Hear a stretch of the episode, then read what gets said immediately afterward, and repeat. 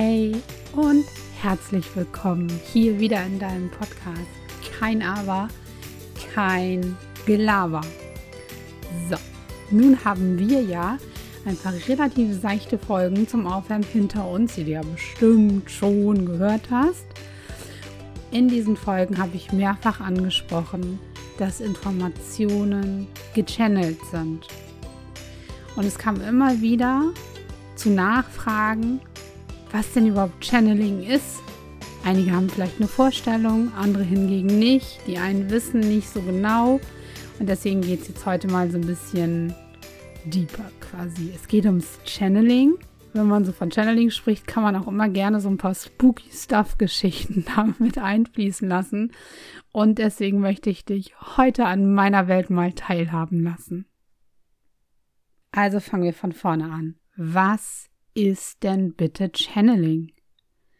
Channeling heißt im Grunde genommen lediglich, dass ich als Kanal zur Verfügung stehe. In diesem Fall als Kanal für Information. Wenn ich beispielsweise Healings gebe oder Reiki gebe, bin ich Kanal für Heilenergien. Beim Channeling Kanal für Information. Wobei das eine mit dem anderen auch immer kombiniert werden kann. Nun kann das tatsächlich total unterschiedlich sein, wie sich das gestaltet.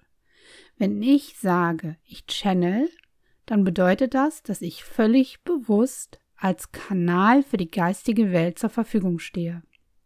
Ich nutze also aktiv die Verbindung zu meinem Spirit Team, zur Akasha Chronik, zum Higher Self oder zu anderen Dingen, die dir wahrscheinlich nicht viel sagen werden jetzt gerade und was auch nicht weiter schlimm ist. Und ich nutze dann dieses Channeling, um Informationen zu erhalten, die mir sonst nicht zugänglich sind. Jo, wie hat das Ganze überhaupt angefangen? Wenn ich Reiki-Behandlungen gegeben habe, stellte ich fest, dass ich während dieser Behandlung Informationen bekam zu meinen Klienten, die ich einfach nicht wissen konnte. Damals habe ich quasi ganz unfreiwillig gechannelt. Beispielsweise kam eine Patientin zu mir mit einem Schiefhals der es wirklich schlecht ging, die schon diverse Arztbesuche hinter sich hatte und alles Mögliche behandelt wurde. Und dieser Schiefhals war halt nicht in den Griff zu kriegen. Und sie kam zu mir und ich legte die Hände auf und plötzlich kam in meinem Kopf die Information, es wäre das linke Bein. Ich war im ersten Moment völlig irritiert, behandelte dann aber auch das Bein und fragte im Anschluss einfach meine Klientin danach, und die berichtete daraufhin, dass sie mit einem Geburtsfehler in diesem Bein, also mit einer Fehlstellung, auf die Welt gekommen sei. Diese Fehlstellung hat zum Schiefhals geführt und wenige Behandlungen des Beines später war der Schiefhals Geschichte.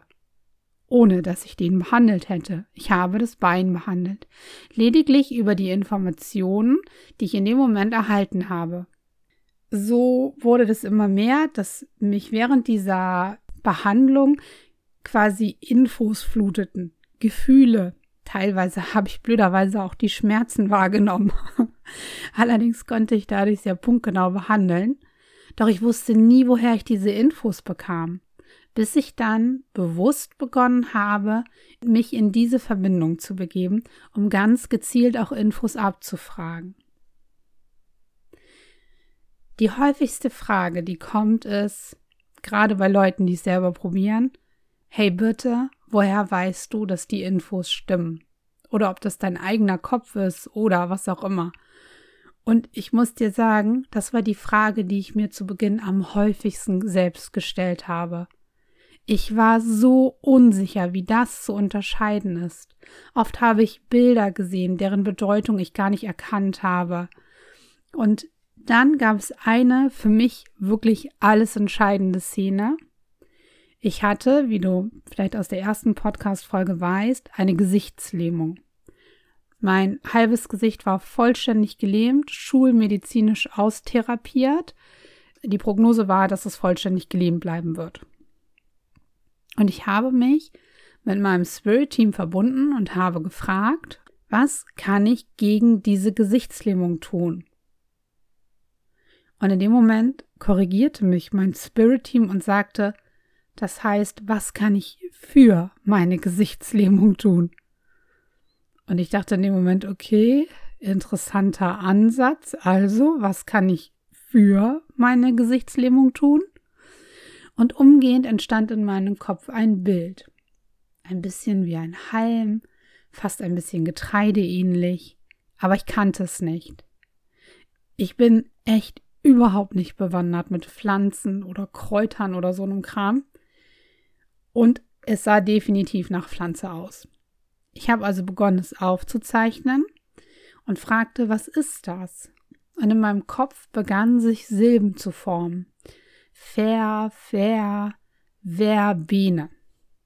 Nie gehört. Daraufhin kamen Katzen. Katzen. Katzen. Ich denke, was Katzen? Das ist ein Halm. Was will ich jetzt mit Katzen? Und dann kam irgendwas, was ich überhaupt nicht greifen konnte, und dann kam das Wort Kraut. Also ich pinselte währenddessen alles auf meinen Zettel, das Bild, die Infos, wäre Biene, Katzen, Kraut und beschloss dann am Ende, das einfach mal zu googeln. Und als ich das dann gegoogelt habe, habe ich echt meinen Augen nicht mehr getraut, weil es tatsächlich eben ein Kraut gibt. Das heißt Verbene. Und diese Verbene hat den Beinamen Katzenblutkraut. Ich saß völlig fassungslos vor meinem Zettel, denn ich hatte es zudem richtig gezeichnet. Meine Pflanze sah original aus wie die auf der Google-Abbildung, die ich vorher nicht kannte. Und ich hatte ein Bild, den Namen und den Beinamen. Und als ich nachschlug, wofür das eingesetzt werden würde, stand dort tatsächlich, dass es für Nervensachen eingesetzt wird, unter anderem. Und meine Gesichtslähmung basierte ja auf einem Nerven, der nicht mehr arbeitete. Ich war mega perplex. Ich bestellte mir umgehend den Tee, trank ihn regelmäßig, machte Umschläge, machte allerdings auch Energieheilung und was auch immer dazu geführt hat. Aber aus irgendeinem Grund kann ich viele Teile meines Gesichtes inzwischen entgegen wirklich jeder Prognose wieder bewegen. Auch wenn noch nicht alles wiederhergestellt ist. Meine Neurologin war mega sprachlos und fragte mich beim nächsten Termin, was ich gemacht hätte. Und ich saß da und wusste nicht, wie ich das erklären soll. Weil das sind halt Themen, damit geht man nicht raus. Oder ich bin damit zumindest lange nicht rausgegangen, weil das ist halt wirklich in meinen Augen war das völlig schräg. Das war ein Teil einer Welt, die nicht meine war. Ich bin halt sehr rational aufgewachsen, sehr klar. Alles, was ich anfassen kann, alles, was ich berechnen kann, das gibt es und den Rest halt nicht. Vielleicht habe ich das auch schon mal erzählt. Wie bei allem macht auch beim Channeling Übung den Meister. Ja, Insofern habe ich angefangen, tatsächlich regelmäßig zu channeln, das konkret zu üben. Ich fing an, Personen zu sehen, die bereits verstorben waren. Ich konnte sie original beschreiben. Wenn ich sie meinen Klienten beschrieben habe, wussten die Klienten, über wen ich rede. Dabei konnte ich diese Person weder kennen, noch hatte ich sie je zuvor gesehen. Mit zwei meiner Lieblingskolleginnen, Janine und Nina, tauschte ich mich regelmäßig aus und eines Morgens channelten wir alle drei zum gleichen Zeitpunkt exakt gleiche Infos. Und es waren wirklich sehr spezielle Infos und keine von uns hatte danach überhaupt gefragt. Aus diesem Channeling entstand dann unser Projekt Gemeinsam Eins sein, was ein Kreis für Lichtarbeiter war, mit denen wir Sessions gemacht haben, um die Lichtarbeiter weiter voranzubringen. Und inzwischen haben wir auch Gemeinsam Eins sein All Stars, was halt so Meditation und Energieheilung sind, bei denen einfach jeder mitmachen kann. Also du natürlich auch und deine beste Freundin und deine Nachbarin und wen auch immer. Wenn du Lust hast, da mal reinzugucken, guck gerne mal auf meiner Webseite nach. In diesen Formaten sind tatsächlich die Sessions gechannelt, auf die aktuellen Energien abgestimmt. Und das macht es so besonders und so einzigartig.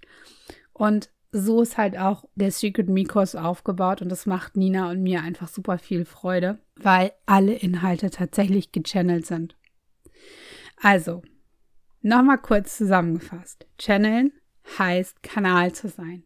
Informationen als Kanal zu empfangen und man kann sie halt weitergeben oder man behält sie für sich, weil man denkt, es kann ja eigentlich auch alles gar nicht sein. Aber so schräg das alles klingt, so unvorstellbar das für unser ja menschliches Gehirn ist oder unsere Weltanschauung, mit der wir aufgewachsen sind, es funktioniert. Von Botschaften bis hin zu Healing-Methoden haben wir wirklich diverse Dinge inzwischen gechannelt. Und das Spannende ist, du kannst es auch. Kein Witz.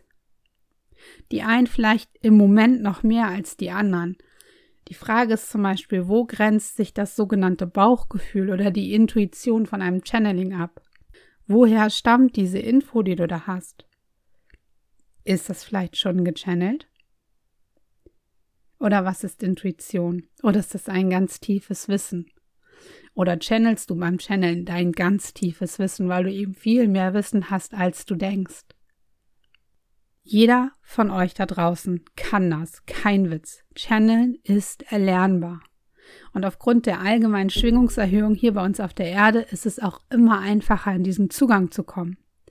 Wie du persönlich jetzt Informationen wahrnimmst, kann ich dir nicht sagen. Es gibt Menschen, die fühlen die Dinge. Andere hören die Dinge. Ich zum Beispiel schreibe total gerne. Diese Fähigkeiten haben dann auch gleich andere Namen. Die einen, die sehen, da sagt man dann das Hellsehen, bei den anderen ist es das Hellfühlen oder das Hellhören oder sogar das Hellwissen. Und diese Fähigkeit wohnt tatsächlich, tadadada, da sind wir bei den Superkräften, in dir. Du hast irgendwann beschlossen, dass es das nicht gibt oder dass du das nicht darfst weil dir irgendjemand irgendwann erzählt hat, dass das nicht stimmt oder nicht in Ordnung ist. Die Zugänge bei kleinen Kindern sind total offen. Mein Sohn sieht wesentlich mehr als ich, ohne dass der jemals geübt hätte. Ich persönlich bin eher vom Typ hellwissend als hellsehend, wobei ich Teile auch sehen kann. Und wenn du Lust hast, da vielleicht noch mehr draus zu machen, deine Fähigkeiten weiterzuentwickeln oder oder oder, Guck gerne auch nochmal auf der Website nach der nächsten Runde von dem Kurs Secret Me oder freue dich auf die nächsten Podcast-Folgen. Und wenn du Fragen hast, melde dich gerne bei mir. Ich nehme auch gerne Fragen entgegen, die ich dann im nächsten Podcast für dich beantworte. Also, wenn du Lust hast, wenn dich irgendwas davon interessiert, hinterlass einen Like, klick mich an, schreib mich an, was auch immer, folge mir und ich freue mich auf die nächste Folge mit dir.